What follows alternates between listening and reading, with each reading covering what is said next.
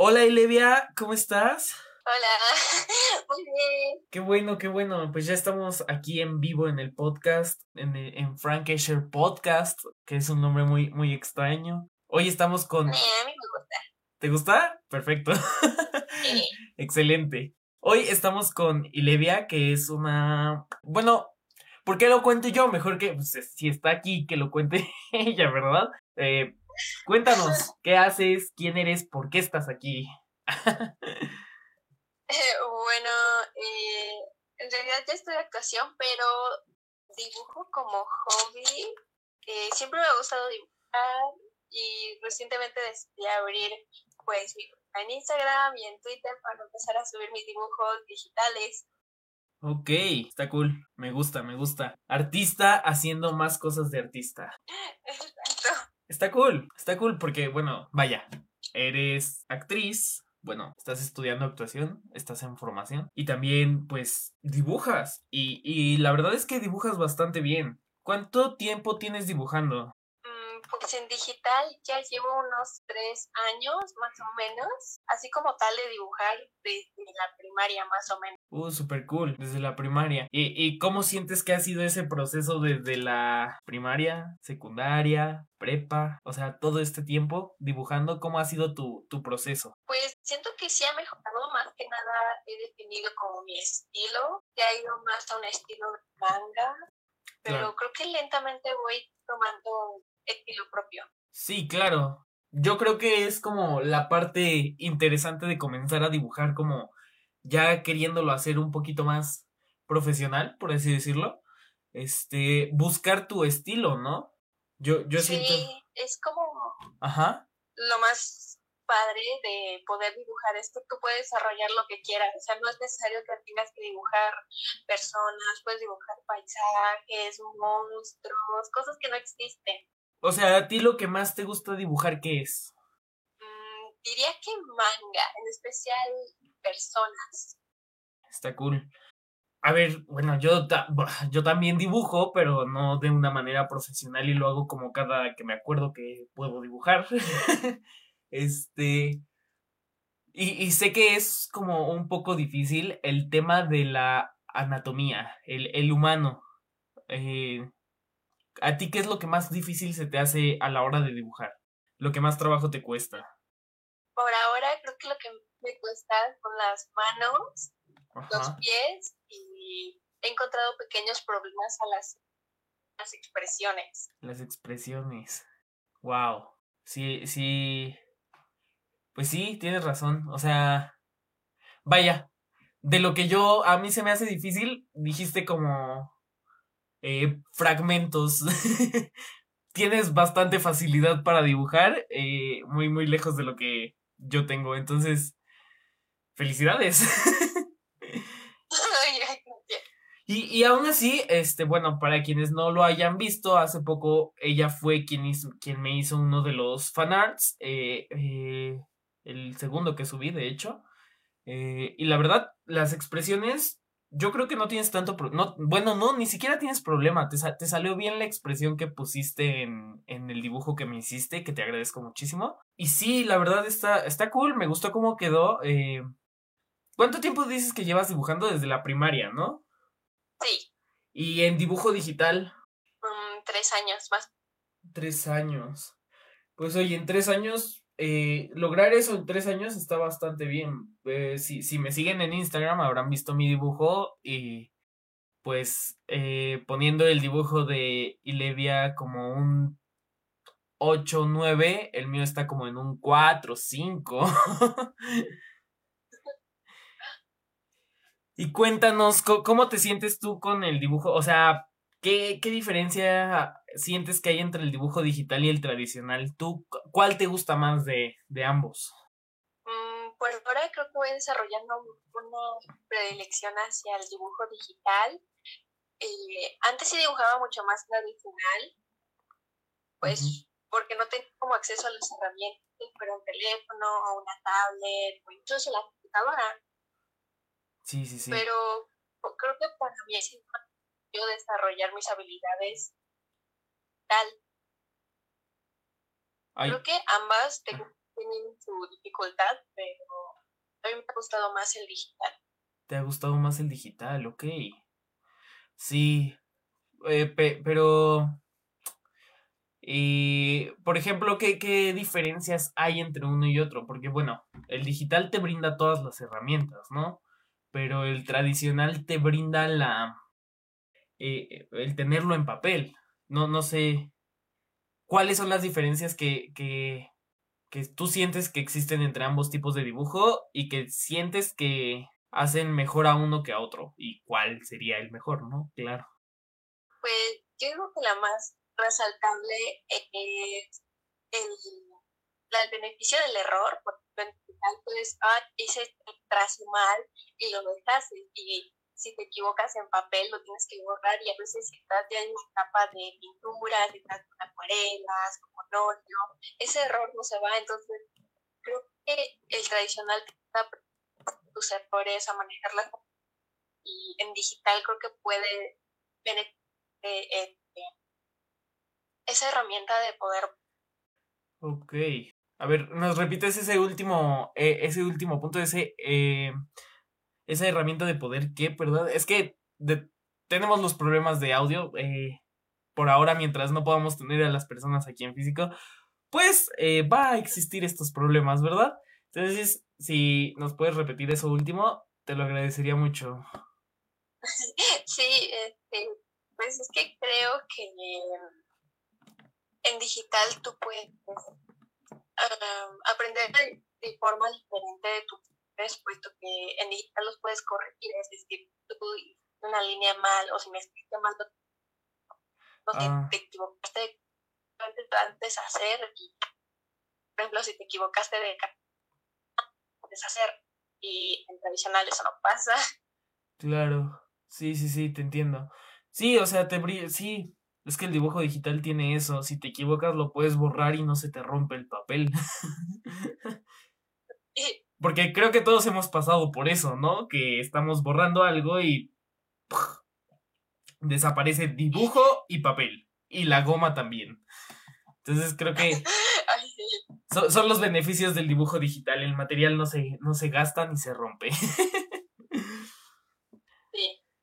Y mira, por ejemplo, yo creo que podemos retomar ahorita preguntas porque eh, se presta. Eh, me gusta esa pregunta que hace Eduardo. ¿Qué diferencia hay entre dibujar y pintar? Eh, creo que dibujar es cuando estás haciendo el boceto. Por ejemplo, puedes dibujar un paisaje y no necesariamente tiene colores. Claro. Es decir, este, dibujas el, el, ya sea un esqueleto, y eso. Yo creo que pintar va más allá de del lápiz, creo que puede acuarelas o... Sí, ya, ya es la, la, aplicación de las herramientas, ¿no? De, pues, de los pinceles, de los... De, de... Sí, está, está... Por ahí va y, y, por ejemplo, en el dibujo digital no se puede percibir tanto estos temas, ¿no? O sea, si tú haces, por ejemplo, un dibujo, bueno, ya no es dibujo digital, ya es pintura digital, pero si haces una acuarela, una pintura a acuarela, pues no queda igual, no es igual de llamativo ni se ve igual que una tradicional, ¿no? Eh, con acuarelas físicas, con un lienzo, un papel, no sé, lo que quieras no es lo mismo, ¿sí? O, o se puede igualar. Yo creo que se puede igualar, pero hasta cierto punto no es lo mismo, porque por ejemplo con la acuarela pica tienes que buscarte el papel correcto y los pinceles correctos y saber cómo degradar los colores. Y en digital sí tú puedes decir, ay, pues también no necesito papel y tengo aquí todos los pinceles que tengo y si me equivoco pues lo borro pero creo que no va a como esa sensación de tener, pues, por ejemplo, limpiar el pincel y agarrarlo de más pintura o añadirle tu luz, como así. O sea, sí, sí cambia, sí, es que es todo un proceso hacerlo de forma tradicional y hacerlo de forma digital, pues de algún modo es más económico, pero desde mi punto de vista no es lo mismo, o sea, no, no es lo mismo que Mm, ¿cómo decirlo? No, no se acerca a las cuestiones artísticas de lo que vendría a ser una pintura de Picasso, una Mona Lisa, un, eh, no sé, lo que sea, pero se presta a nuevas cosas que, bueno, ya va más allá de, eh, bueno, va por la animación, por este, eh, la caricatura, cuestiones así, ¿no? Sí, este, pondría el ejemplo de los libros electrónicos a los libros físicos, donde ahí tienes el libro electrónico y puedes hacer muchas más cosas, sin embargo, que la sensación nunca va a ser a tener el libro físico. Sí, sí, sí, exacto. Ah, mira, por ejemplo, Roberto Carmona en este momento nos está diciendo que depende de la app que se use, sí se puede dar las texturas que quieras. En digital puedes hacer que sea como acuarela, como óleo, colores pastel, pastel etcétera. Y sí, sí es cierto, yo eh, la app que uso, digo, es una app muy simple que es este, en este caso es Autodesk, no sé si la conoces. Eh, y, sí está muy básica y las texturas están muy básicas, entonces pues a lo mejor por eso yo los dibujos que puedo llegar a hacer sean, sean muy planos. Eh, ¿Tú qué, en qué, en qué programa trabajas, Sus? Eh, empecé con Medibank, sin embargo no me acabó del todo. Actualmente estoy con Ibis Paint y estoy enamorado de la aplicación. Ibis Paint, ok. Está cool. ¿Y si la recomiendas o sientes que tú te acomodaste a, a eso? Yo sí la recomiendo, creo que es muy intuitiva, es muy fácil de usar. De hecho, cuando haces tu primer dibujo, te sale como un pequeño tutorial, depende de qué vas abriendo. Esta herramienta te sirve para esto, esto para esto. Con esto puedes seleccionar capas. Y aunque es una que muchas de las proyectos, por ejemplo, son de paga, creo que completas. Por ejemplo, si no quieres pagar por usual, puedes ver un video. Claro. Y así obtienes acceso a todos los pinceles de forma gratis. Pues está súper cool. O sea, no me gusta mucho el hecho de tener que pagar. Eh, eso es algo de Autodesk que puedo destacar de la aplicación que yo uso. Eh, pues te permite como eh, tener todos los pinceles y no tienes que pagar nada.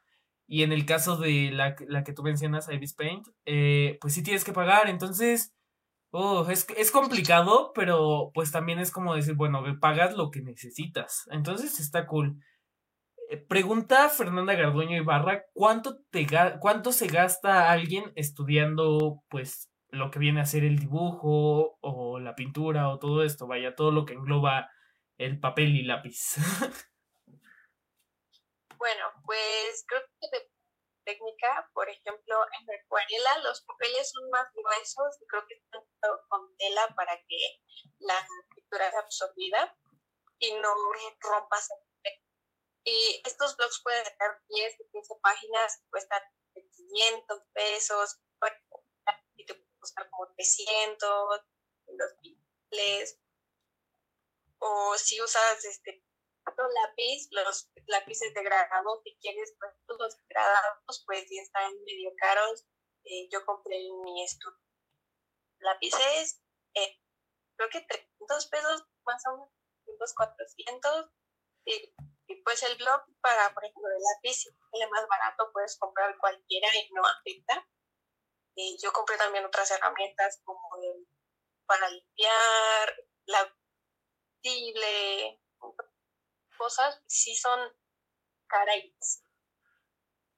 Sí, sí, quiero pensar que es muy caro cuando estás estudiando, porque, eh, bueno, no deja de ser caro, pero ya cuando lo estás aplicando, que dices, ok, quiero irme por esta técnica y por este tipo y por esta, este juego de paletas, de colores y tal, pues como que ya compras tu material y ya te dura, ¿no?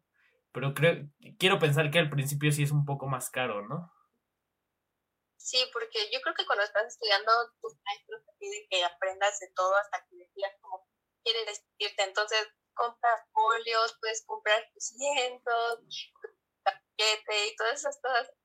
Los óleos propios, por ejemplo, sí son como bastante caritos. Son de estuche como 10, cuestan, creo que te he como en 500 pesos de buenas marcas. Sí, casi, todo está arriba de 300, 200 pesos, ¿no? Mexicanos, claro está. Sí. Bueno, sí, sí es, sí es un poco caro. Pregunta Roberto Carmona si usas alguna tableta digitalizadora y qué marca si es así, ¿no? Si, si la usas. Sí, eh, por el momento no uso. Eh, ahorita hice una inversión de comprarme una en AliExpress. La verdad es que estaba barata y veía muy bonita como para iniciar. Con ella puedes dibujar en teléfono y en computadora. Oh, está súper cool. Pero en AliExpress quiero pensar que todavía no te ha llegado. No, ya me llega como en dos semanas. Sí. Una ah. para Ay, esas, esas tiendas que toman meses en darte tu producto. Pero bueno, a veces lo vale, a veces lo vale. Pues igual si, si, si luego nos mandas la, el link, eh, yo lo pongo por ahí en alguna descripción.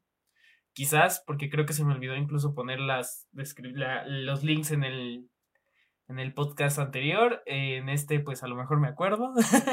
Pero estaría cool que nos mandaras el link de tu, de tu tableta digitalizadora. A mí, o sea, la verdad estaba más cara y para eso con descuento. Entonces yo creo que sí conviene. Sí, y sí son muy prácticas de veras o, o llegan a ser incómodas, porque yo siento, o sea, yo las veo y veo un producto muy, no sé, estorboso, no sé, no sé por qué me da esa sensación, quizás porque a mí me gusta como lo práctico, pero quizás sí, sí debe de ser muy estorboso, ¿no? Pues es que depende, por ejemplo, si estás trabajando en escritorio computadora, sí necesitas tu espacio para poner la tableta. Puedes tener un escritorio pequeño y no, no dónde la pone, otras cosas. Por ejemplo, a mí me gustó esta a llegar porque la foto teléfono es como muy práctica, chiquita, pero no es tan chiquita como para que digas, ay, no te sirve para nada. Yo creo que es transportable, cabe muy bien en la mochila y pues no necesitas tanto espacio. Ok, entonces sí estoy en un gran error. Gracias. me siento, me siento más tranquilo saber que no son tan, vaya, tan monstruosas. Sí. Pregunta Eduardo Córdoba, ¿qué es lo que piensas o en qué te inspiras para impregnar con una esencia única cada dibujo? Muchas veces me inspiro en personajes que me gustan. ahorita estoy trabajando en un fanart de un personaje de One Piece que me gustó muchísimo por su personalidad. A veces me inspiran a una pareja o una canción que diga, ay, esta escena me encantaría retratarla o este dibujo me encantaría verlo. Y cosas de ese tipo. O, por ejemplo, me gustaría nos a mi amiga tal dibujo. Me gustaría que nos tomáramos tal foto hacerle un dibujo de lo que me gustaría tener es muy bonito. Claro, sí, sí, sí. Y, y, por ejemplo, o sea, sí, ya me dijiste que te vas mucho por el manga, pero ¿qué otra o qué otro estilo de dibujo o qué otras cosas te gustaría dibujar aparte de, de vaya, personajes? Eh, ¿Por qué otro camino te gustaría probar o estás probando?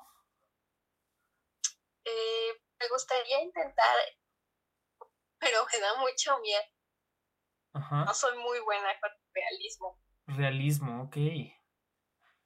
Sí, es que sí es difícil. O sea, yo, yo he visto... Alguna vez intenté también con cosas abstractas, pero no se me da muy bien, como que tengo la mano muy dura y simplemente no la suelto. Ya.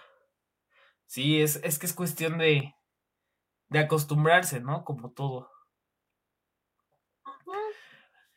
Eh, mira, Roberto Carmona nos recomienda el eh, lo que viene siendo la tableta digitalizadora Wacom, eh, porque dice que impregna la fuerza del lápiz y es muy precisa. pues creo que eso es importante, ¿no? Que, que la tableta digitalizadora trabaje de la misma forma que se trabajaría en papel. Es un elemento importante, ¿no? ¿Tú, tú qué opinas, Silvia? Sí, creo que lo, que la mayoría busca en una tableta es que no tenga como tanto retraso o que tenga un buen que tenga buena presión para entre la presión que hay y todo este tipo de cosas. Sí, sí es. Debe ser difícil escoger una, solo una cuando hay muchísimas. Quiero pensar que también, como los celulares, como las cámaras, como todo, debe de haber un mundo de, de este producto. También te pregunta, bueno, sí, sí, Roberto Carmona te pregunta, ¿hacia dónde te gustaría llegar con tus dibujos y qué tanto te gustaría crecer como artista? Mm, me gustaría que alguien se sintiera identificado con mis dibujos, o sea, que alguien dijera, ay, este dibujo no se me representa, o me gustó muchísimo y me espera hacer como, a dibujar como esta persona, o incluso que llegue mucho más, y ella llegó aquí, yo puedo llegar incluso más lejos, hacer cosas más grandes. Ya. Y pues sí, sí me gustaría crecer como artista, más que como artista digital, en artista en todo Me gustaría tocar numeritos, cantar, pero por ahora estoy dibujo. Ok. O sea, a ti, a ti lo que te gustaría, en resumen, es inspirar a la gente. Que, que la gente se siente inspirada por ti. Está cool. Nunca, nunca había visto eso, ese, ese, esa meta, oído esa meta de, de quiero que la gente se sienta inspirada por mí, pero me gusta, es, es una forma distinta de ver el, el, plantearse una meta. O sea, normalmente las metas uno lo hace para sí mismo y, y tu forma de pensar es más, más bien yendo o encaminándolo a, este, pues a los, a los demás, ¿no? A motivar a los demás. Está, está cool. Ojalá exista más gente como tú, estaría muy, muy, muy bien. Y bueno, como artista te gustaría crecer más allá de, de solo el dibujo, ¿no? O sea, está, está también cool. Que, que, no quieras quedarte en una sola cosa, que quieras eh, salir de tu zona de confort y crecer muchísimo más. Sí, es como lo que más me llama la atención. No estarme quieta, de nota y tal vez ah, pues así nunca vas a aprender nada en concreto, pero no es eso. Quiero aprovechar lo más que pueda del arte, quiero absorber todo lo que pueda. Claro. Sí, sí es cierto. O sea, a mí también me gusta mucho el arte, pero siendo honesto, me cuesta mucho trabajo consumirlo. Porque, bueno, primero me quejo de todo, quienes me conocen lo saben.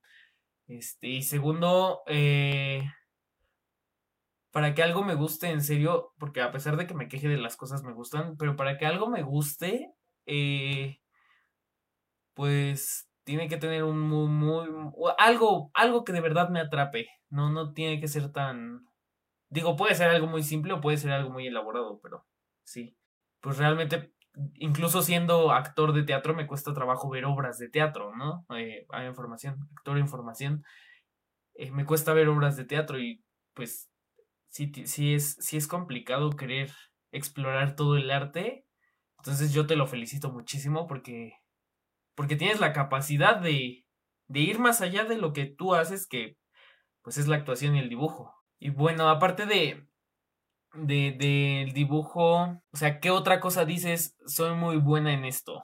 ¿Qué otra cosa dices que, que puedes realizar bien o que te gustaría realizar mejor y que vas a seguir trabajando por ello?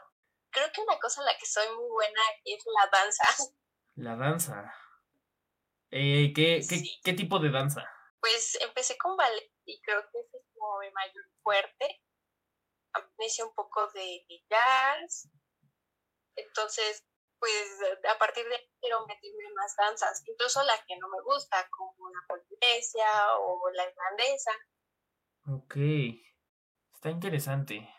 A mí la danza me cuesta mucho trabajo y me parece interesante. O sea, es una forma de expresión corporal eh, completa.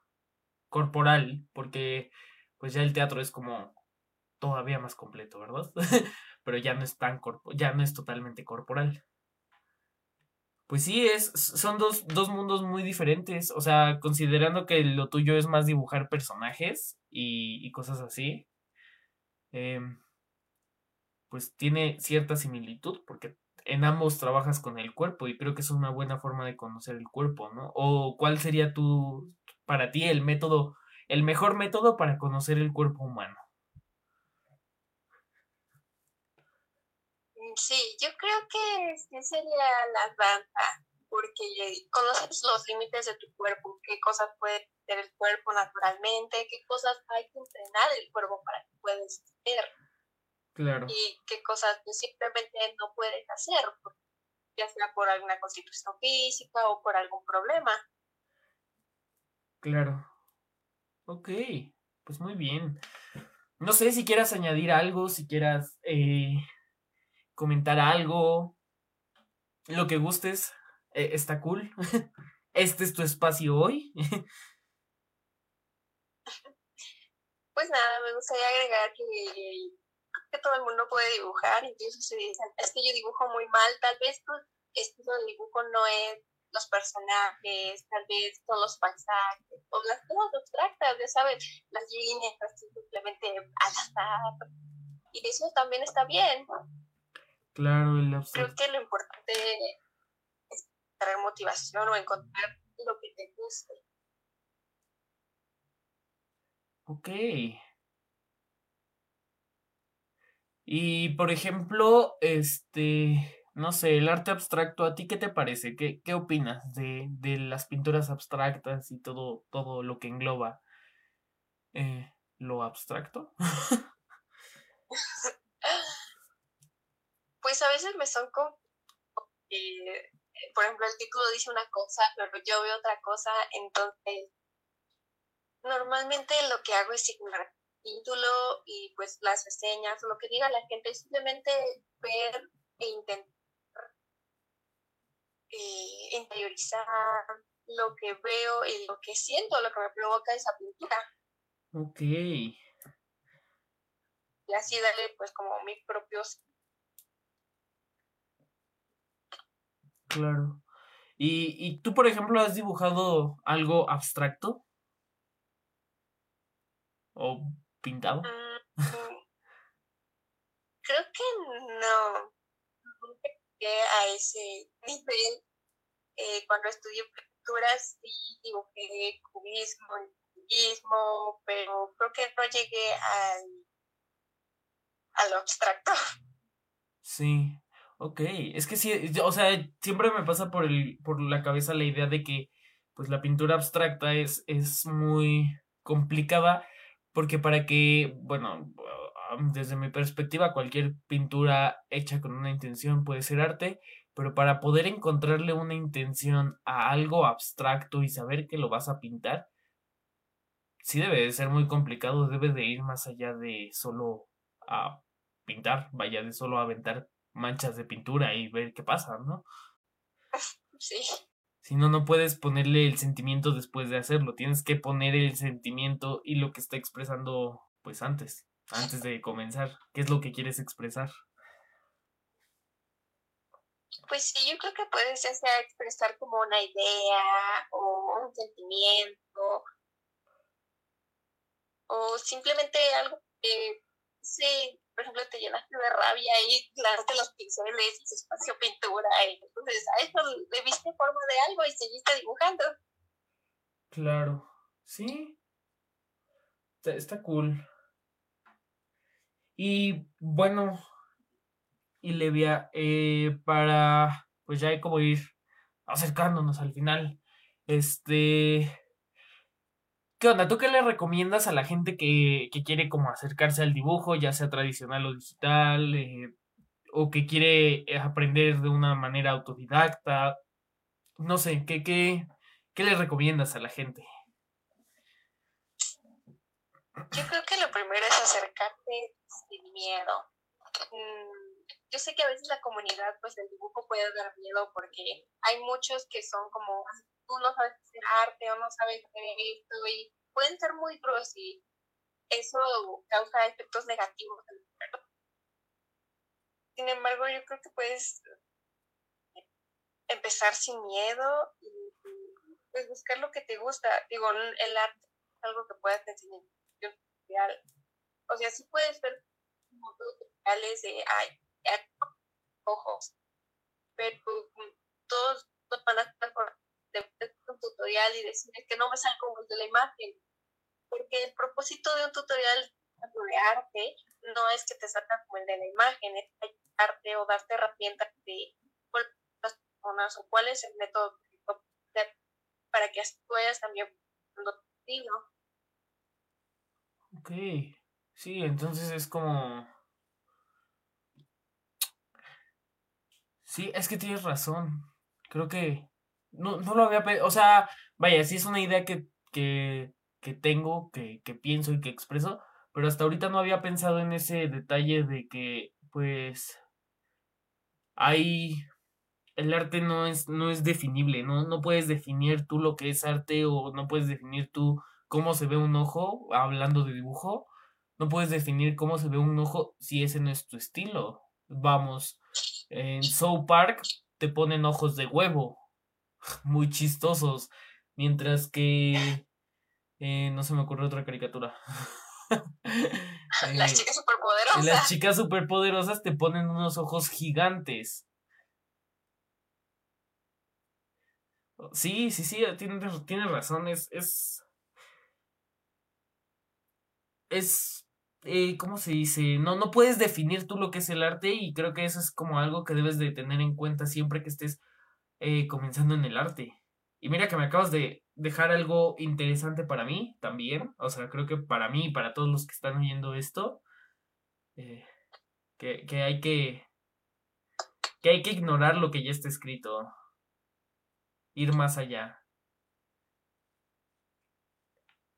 Sí, creo que siempre va a haber gente como que te quiera imponer lo que ellos saben. Ah, es que así no se hace, lo tienes que hacer de tal forma. Y no con eso quiero decir que rompas las reglas o distraer personas de forma, sino simplemente es sí puedes seguir con las reglas, pero todo tiene un estilo diferente. Por ejemplo, el de One Piece sí las de anatomía, sin embargo, todos son extremadamente delgados.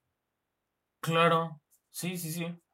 Lo mismo que pasa, vaya, yéndonos a una cuestión ya fuera de dibujo, las Barbies, ¿no? Que su anatomía es totalmente eh, ajena a la real.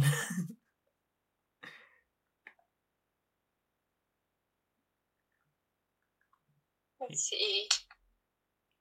Sí, sí, o sea, Sí, vaya, puedes crear tu propia anatomía, pero ahí está la base. Tú modifícala como quieras, ¿no? ¿No es algo así?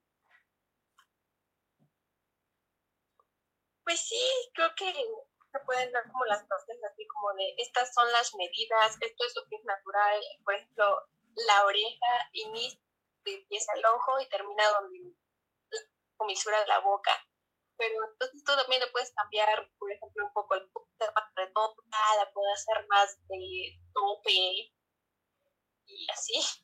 Wow, sí. Pues ahorita que decías lo de la oreja, este, que, que la oreja, bueno, empieza en el ojo y termina en la comisura del labio, este, me estaba checando y dije, ah, pues sí, sí es cierto.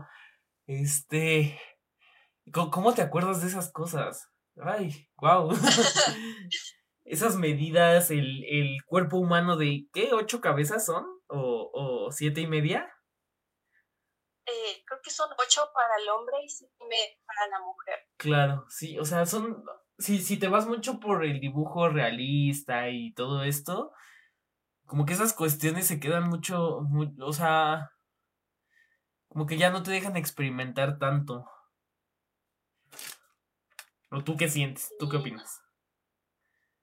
Pues como yo estoy de creo que tengo libertad, sin embargo, por ejemplo, si estás estudiando, creo que siempre te vas a encontrar con profesores que te digan, no, así no es, y no te puedes tomar estas libertades, tienes que hacerlo como yo diga. Claro.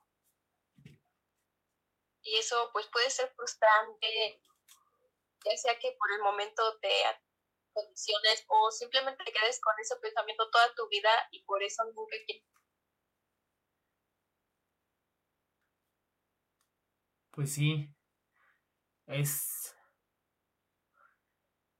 es cuestión de uno mismo y, de que, bueno, lo que te enseñan lo aprendas y después lo, lo uses a tu beneficio. Dice Alondra Disa, eh, toma mucho tiempo encontrar tu estilo. Es bueno inspirarse en algo y las caricaturas son un gran ejemplo. Puedes dibujar hiperrealismo y también cosas como asimétricas. ¿Qué opinas?